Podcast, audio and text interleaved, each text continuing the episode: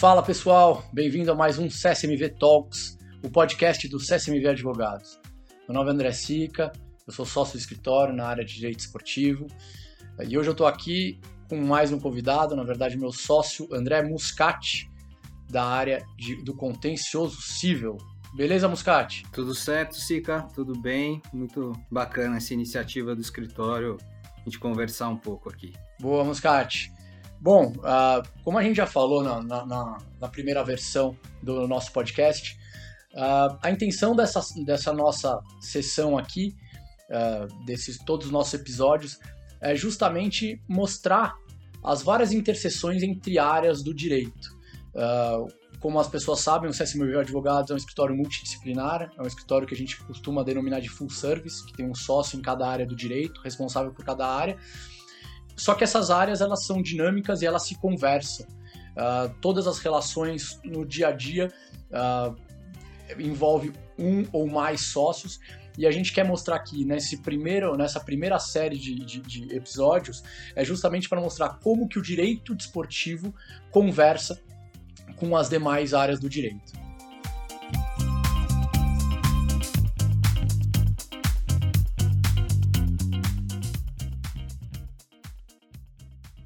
Bom, a conversa de hoje é justamente para tratar entre a conversa entre direito esportivo e o contencioso civil. Uh, eu acho que ninguém, todo mundo já conhece um pouco da minha opinião a respeito das várias especialidades do direito e eu sempre brinco que cada um deve buscar exatamente aquele sócio especializado muito especificamente na sua determinada área. Você, por exemplo, ter um advogado de direito esportivo fazendo, tocando, executando um, uma estratégia em processo civil, que é justamente a área do André Muscati, é como você trazer um ortopedista para cuidar do, do, seu coração. Uh, obviamente, os dois médicos das duas áreas diferentes eles se conversam, mas quem tem que executar o procedimento é justamente aquele médico uh, responsável pela área específica tá? E a gente tem também, na verdade, uh, fazer retomar mais uma vez a diferenciação entre o que é direito desportivo, que é justamente a área estritamente ligada à aplicação das normas desportivas, que vai desde a Constituição, passa pela Lei Pelé, Estatuto do Torcedor, para as áreas que são a, a, outras áreas do direito, como o direito civil, o direito criminal, mas que são que tem um pano de fundo no esporte. Então você pode ter, por exemplo, um esportista que cometeu um crime. Quando este desportista vai ser protegido, vai ser defendido, uh, ele deve buscar um criminalista e não um advogado de direito esportivo. E é isso que a gente faz no nosso escritório no dia a dia. Então, uh, isso mais ou menos para vocês entenderem. Mas vamos entrar especificamente, acho que o Muscat pode contar um pouquinho mais da área deles. Uh, Musca, vamos lá, cara. Conta pra gente um pouquinho qual que é o seu relacionamento diário com, com o esporte e com demandas esportivas. Olha, Sica, é, como você bem falou, né, a área, a, a área que eu coordeno no escritório, a área ali do contencioso civil, e deixando de uma forma mais clara, é quando ocorrem os, é, as questões litigiosas ou pré-litigiosas. Então, dentro das diversas práticas do escritório, porque o escritório atua bastante em questões da indústria alimentícia, é, é, automotiva, é, varejo, é, dentre outras, e uma muito importante, uma prática muito importante do escritório é a do direito desportivo. Então, numa interseção muito grande com a sua equipe, quando uh, assuntos ligados ao, ao, ao mundo desportivo quando eles tornam-se litígios, é quando entra em campo uh, a, a, a, minha equipe. Então, e são diversos assuntos, uh, desde questões de relacionadas a direito do consumidor, estatuto do torcedor, questões, discussões sobre eventuais inadimplemento contratual, dentre outras, então, ah, dentre outras questões. Então, o, o, a gama de assuntos relacionadas ao direito desportivo, ela é muito grande, uh, até porque dentro do... E, você pode falar bem melhor que eu, dentro do próprio direito desportivo você tem uma série de assuntos diferentes relacionados ao mundo dos esportes uh, e dentro do direito. Então, na nossa área, no contencioso civil relacionado especificamente ao, ao direito do uh, desportivo, você tem uh, basicamente questões contratuais, litígios né, oriundos de questões contratuais, pré-contratuais, questões relacionadas a direito do consumidor, estatuto do torcedor e, e matérias processuais, puramente processuais também. Legal, Muscati. Agora, uh, você tocou num ponto que eu acho bastante importante esclarecer para os ouvintes aí, que é justamente em relação ao Estatuto do Torcedor. O Estatuto do Torcedor, uh, ele, é um, ele é um diploma uh, que trata do direito esportivo especificamente, normas aplicáveis ao esporte, mas eu acho que seria legal você explicar por, um pouquinho qual é o paralelo entre ele e o, e o, o direito consumidor, o Código de Defesa do Consumidor, e também a gente sabe no escritório que o Estatuto do Torcedor é uma grande fonte de litígios, é uma, é uma, é um, uma lei, é uma legislação que te demanda bastante no contencioso. Então você pode fazer para a gente, primeiro uma explicação do que é o Estatuto do Torcedor e depois conta para a gente uns casos aí que você tenha uh, que tratar de Estatuto do Torcedor? É bem dessa forma como você falou. O Estatuto do Torcedor ele é a norma né, que que protege, que regula as, as relações desportivas e ele também é a principal proteção é, do próprio torcedor nas, nas casas esportivas, né? nas arenas e tudo mais. Ele é um código de defesa do consumidor do, do, do direito esportivo. Exatamente. E o Código de Defesa do Consumidor, propriamente dito, também é aplicado nessas relações entre torcedores e clubes e eventos. Eh, mas de uma forma subsidiária ao Estatuto do Torcedor.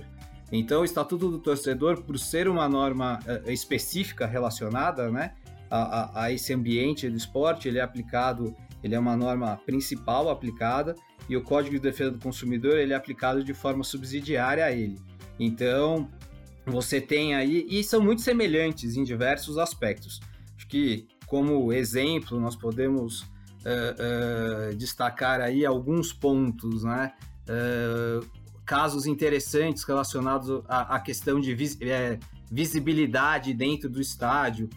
Nós temos questões que, que, que foram matérias aí jornalísticas e que também foram objetos de diversas ações, por exemplo, com relação àquela rede de proteção que foi colocado no Allianz Parque. Essa rede de proteção foi colocada porque a torcida visitante ficava num local, numa parte superior do estádio, e atiravam muitos objetos para baixo. E essa parte embaixo, onde é, existia a torcida do Palmeiras, era bem uma parte uh, da, é, de, onde ficam as famílias. Uma solução uh, dos órgãos de, de, de proteção e Ministério Público e, pro, e dos próprios organizadores do, dos eventos esportivos nesse estádio, uma solução que não prejudicaria os torcedores era a colocação de uma tela de proteção. Uh, essa tela de proteção gerou muita crítica desses torcedores que foram uh, que assistiam o, o, jogo nesse local de visitante. Apesar de não ter qualquer violação, ali você ter uma visibilidade perfeita do jogo, esses torcedores alegaram que ocorreria ali uma violação ao estatuto do torcedor, porque ele não tinha a mesma visão que o outro torcedor tinha, não teria em tese uma visão plena do, do jogo. É, é, e nesse caso, como que nós tratamos toda essa questão? É, demonstrando que as informações foram prestadas de forma prévia, então as pessoas que foram ao jogo sabiam que existia a tela de proteção, que a tela de proteção não feria nenhum regulamento do Estatuto do Torcedor, nem do Código de Defesa do Consumidor, uh, que a, a, a, determinação de se colocar aquela tela foi dos órgãos de, de, de, de uh, da Prefeitura, da Polícia Militar, dos próprios órgãos responsáveis pela segurança do evento.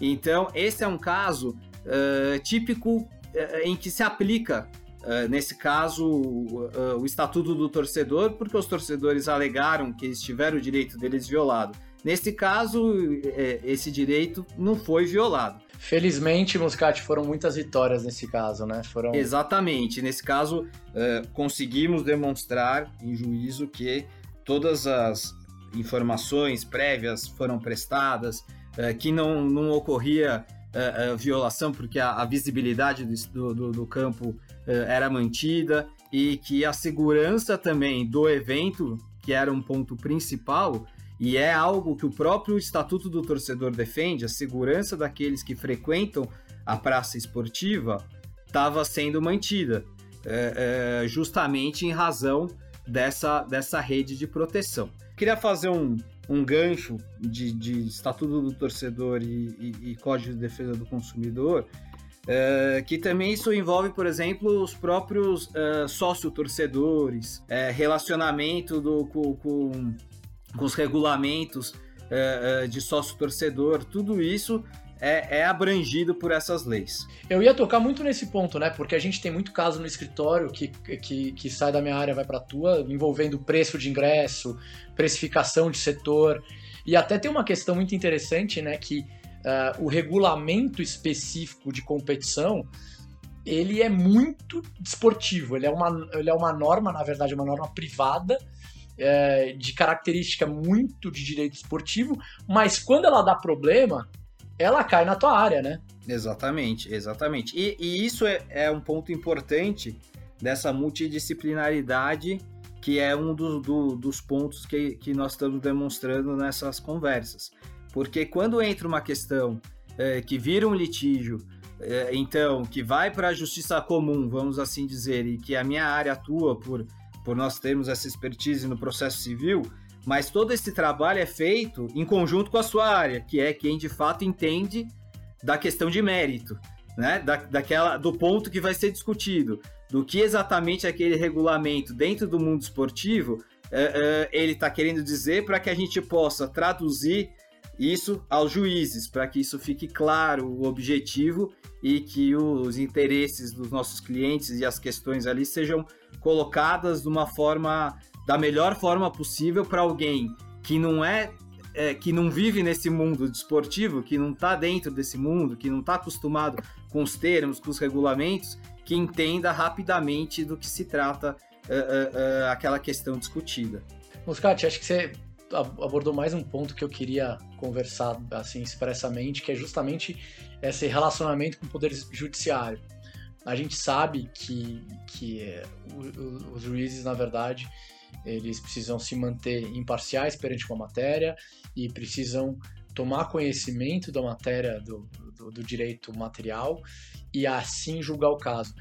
Mas o que a gente percebe é que existe um desconhecimento, apesar da área de direito esportivo já não ser tão mais recente, é uma área, obviamente, das, do, das áreas do direito, é uma das mais recentes, mas também já, já podemos dizer que ela que ela já tem uh, seus bons 50 anos, uh, eu diria que mesmo assim a gente tem um certo desconhecimento do Poder Judiciário em relação a essa área, uma, um, um, um, um aprofundamento não tão, tão grande, o que torna a nossa tarefa dentro do litígio um pouquinho mais é, difícil ou mais complexa, na verdade.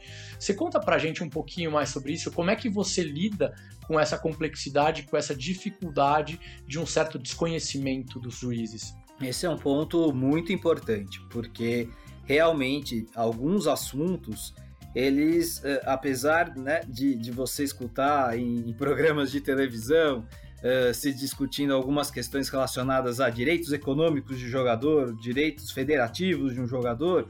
Isso, quando você pergunta, mas você sabe o que é isso? É, muitas pessoas não sabem. E com o juiz é a mesma coisa.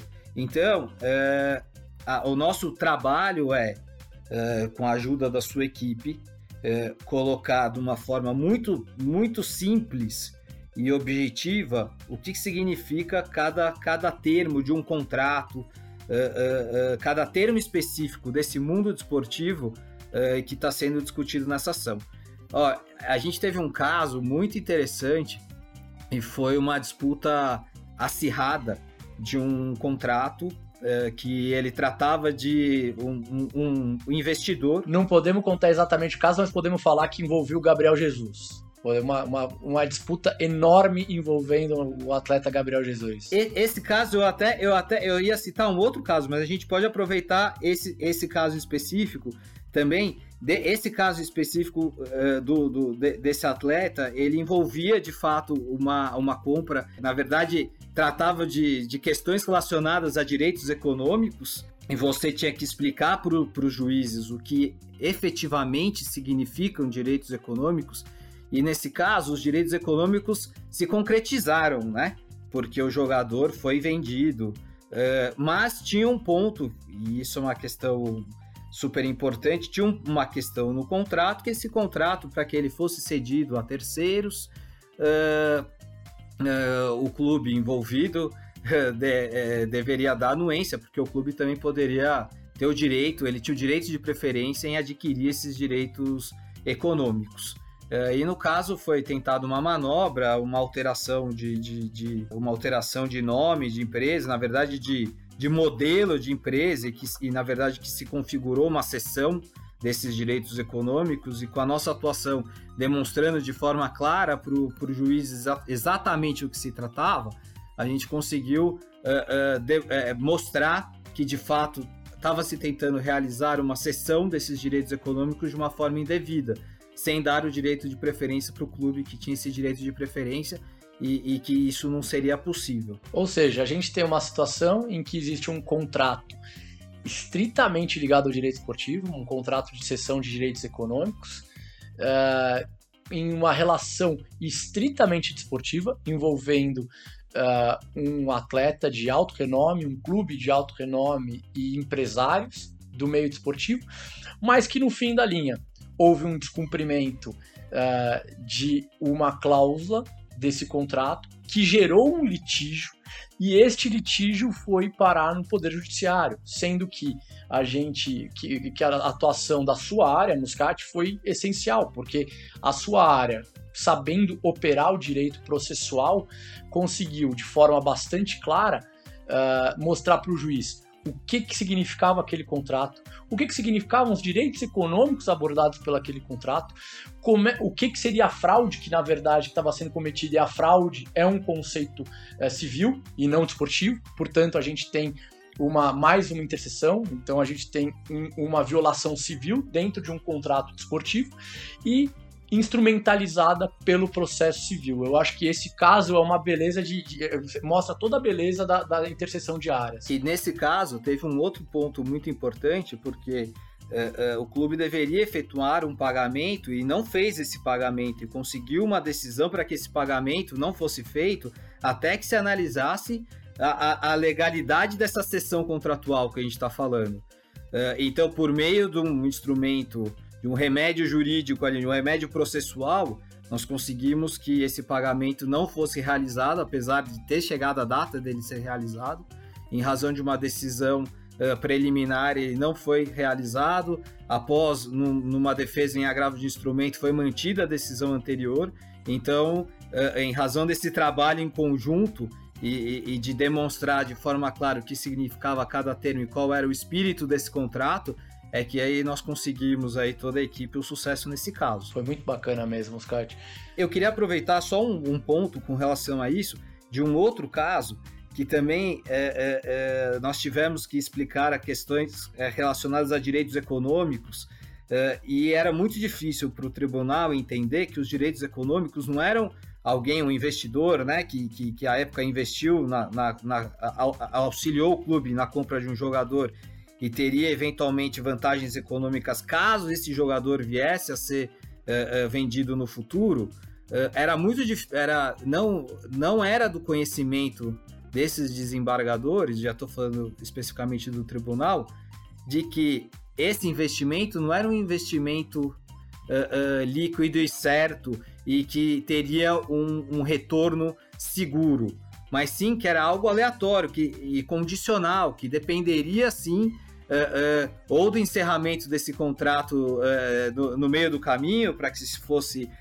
aplicada a multa, ou que esse, né, que esse jogador fosse de fato tivesse um retorno financeiro para o clube quando esse jogador saísse do clube. E a gente nesse ponto a gente está falando justamente da alha, né, que é a aleatoriedade, que é justamente um conceito de direito civil, que mais uma vez mostrando é, como que, as, como que as áreas se conversam. E nesse caso, o jogador cumpriu o contrato inteiro no clube, então ele não teve nenhum valor quando o contrato foi encerrado, né? De fato, o contrato simplesmente terminou.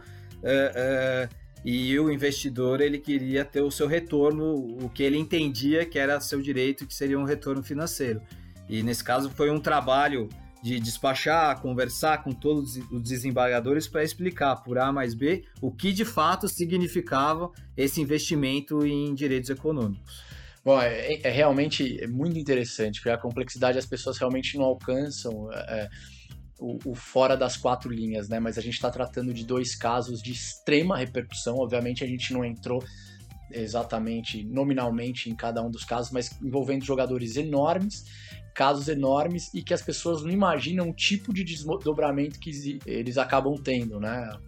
A conversa com os desembargadores, a, a, a, na verdade envolvendo inclusive sustentação oral no tribunal, é uma técnica processual muito forte, muito avançada e que obviamente demanda a atuação de um advogado extremamente especializado. E aí, Sica, só para complementar esse ponto, a questão que é primordial nesses casos é, é, é o pensamento quando é, é, a fase de elaboração de contratos, com a elaboração bem pensada, é, é, com, com, pensando lá na frente nos eventuais problemas que essas relações podem causar, torna-se assim essencial que os contratos sejam muito claros e que os seus objetivos, né, qual o espírito do contrato esteja muito claro, e isso vai facilitar muito nas brigas futuras que eventualmente ocorram. É, daí entro eu, né, para fazer esse contrato e toda vez que eu faço contrato, lembro de todas as broncas que você me dá. Daí eu consigo fazer um contrato que gere o mínimo de problema possível para você. Exatamente isso. Bom, gente, só entrar em último assunto bem interessante que eu acho realmente que não entra na cabeça das pessoas o tamanho da complexidade e, e de quanto que você precisa de um advogado de, de contencioso civil também nas relações de, de, de direito esportivo.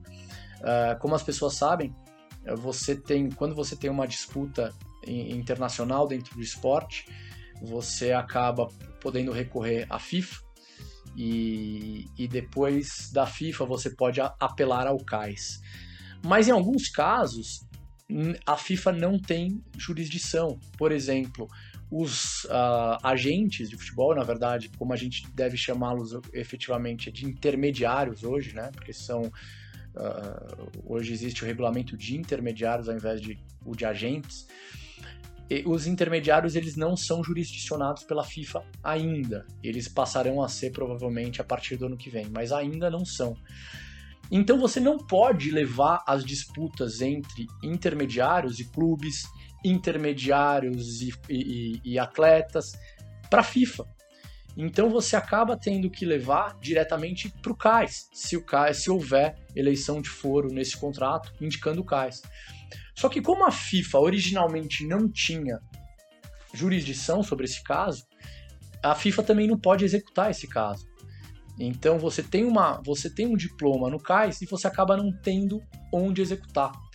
E daí entra o nosso advogado de processo civil. Então, Muscat, acho que valeria a pena você contar um pouquinho para a gente como é que funciona a execuibilidade no Brasil das decisões do CAS. É, o, o CAS é, ele é um tribunal arbitral, é, reconhecidamente. Então, os laudos, as decisões é, é proferidas no CAS, elas têm é, é, é, é um valor jurídico. Só que como são decisões proferidas fora do Brasil, para essas decisões terem execuibilidade no Brasil, elas devem ser, elas devem passar por um procedimento processual que se chama de homologação de sentença estrangeira. Esse procedimento ele ocorre no, no, no STJ, no Superior Tribunal de Justiça, é, é, basicamente você apresenta essa decisão ao STJ, demonstrando, e é muito importante, tem um ponto muito importante nisso, que é assim, o STJ ele não vai reanalisar o caso, ele não vai rejulgar o caso, ele simplesmente vai verificar se naquele caso não ocorreu nenhuma violação a nenhuma norma de ordem pública aqui no Brasil, e, e basicamente se ocorreu o contraditório, uh, tendo ocorrido a oportunidade de contraditório, é quase certeza que essa sentença uh, estrangeira vai ser homologada. Após essa homologação, torna-se um título executivo e com isso você ajuiza uma ação para que essa sentença seja executada. Então, você vê que é um caminho, é um caminho, você tem primeiro uma decisão no, tribu, no tribunal arbitral em que o mérito foi julgado, essa decisão, para ser execuível no Brasil, deve passar por uma homologação de que de fato ocorreu, principalmente o contraditório e que não teve nenhuma violação a normas de ordem pública que, que, que servem uh, uh, como segurança, né? Segurança de que ocorreu o contraditório. após essa homologação, você tem aí sim, você tem a possibilidade de executar essa decisão em juízo. E aí você ajuiza a ação de execução uh, dessa sentença e com isso uh, na justiça comum e aí você vai vai buscar todos aqueles meios de constrição de bens, etc, para recuperar aí os valores perseguidos. É, a gente consegue demonstrar também essa, essa necess, a necessariedade de utilização dos remédios processuais também, por exemplo, quando a gente quer garantir decisões do CAIS, né? Ah, o escritório já teve muita, muita decisão que a gente estava tentando obter no CAIS, principalmente de pagamentos, mas que para uh, ah, garantir que o, o clube devedor teria recurso para fazer esse pagamento, o escritório justamente se utilizou dos instrumentos processuais via nosso sócio aí, André Muscati para fazer uma constrição cautelar de bens, ou seja, por um lado a gente caminha na, na esfera desportiva para fazer a cobrança, seja no CAI, seja na FIFA, seja na, na CNRD, mas por outro lado a gente caminha paralelamente na própria justiça comum com uma medida cautelar através do Muscat para justamente conseguir garantir essa efetividade da nossa medida desportiva, não é isso, Muscat? Exatamente, e isso é um ponto super importante, muito bem lembrado aí por, por você, Sica, porque é, você não tem, né, a, a, a, é, no tribunal arbitral, seja, seja uma ação correndo no Brasil ou mesmo fora do Brasil, você não tem a possibilidade do ajuizamento de medidas cautelares de constrição, por exemplo, de valores. É, então, isso, isso é uma estratégia processual interessante que vai depender muito do, de cada caso, mas que com isso você de fato vai garantir, vai buscar garantir que aquela a, a demanda futura uh, uh, no juízo arbitral, que ela de fato tenha um resultado. Uh, não adianta você só ganhar, mas, mas não levar, né?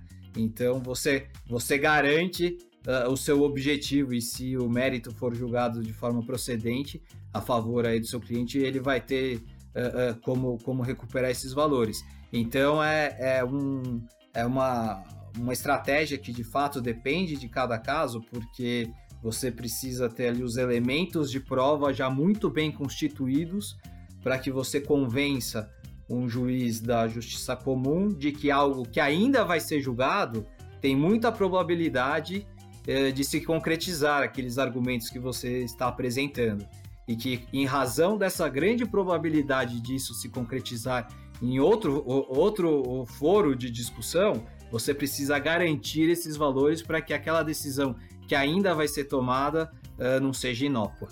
Bom, Moscati, é, a gente, se a gente quisesse, a gente ficaria aqui falando 10 horas de, do quão necessário é ter um advogado de processo civil de altíssimo desempenho ao lado do, do, do advogado de, de, direito esportivo. A gente só eu e você saber muito bem é, do número de assuntos que a gente trata juntos. Eu acho que a gente tem uma é, uma interseção constante, eu diria quase que diária, né? Eu aprendo muito com, com você, com, com, com eu acho que eu, o meu contato com a área de vocês me fez um quase processualista, assim como imagino que o seu contato com a minha área tenha te feito uh, um quase desportivista, desportista, talvez. É, e, e, isso é importante, né? Porque a gente, uh, dentro de cada área, você tem uh, preocupações diferentes, pontos de vista diferentes.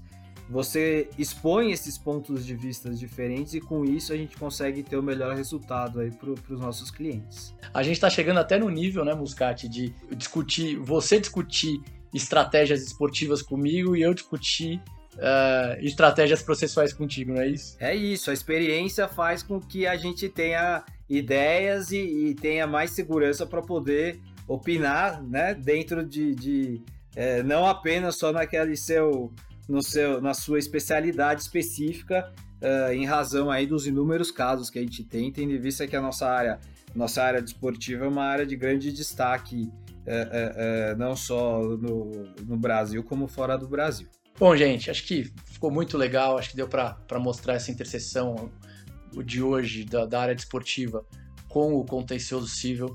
Queria agradecer demais meu sócio André Muscati pela participação. Obrigadão, viu, Muscati? Eu que agradeço e achei a iniciativa excelente. Bom, gente, uh, esse foi o segundo episódio do CSMV Talks. Gostaria de agradecer, André, mais uma vez, André Muscati, pela participação. E não se esqueçam de nos seguir nas nossas redes sociais para acompanhar as próximas edições. Lembrando que para dúvidas, sugestões, o nosso e-mail é csmv.csmv.com.br. Até a próxima, gente.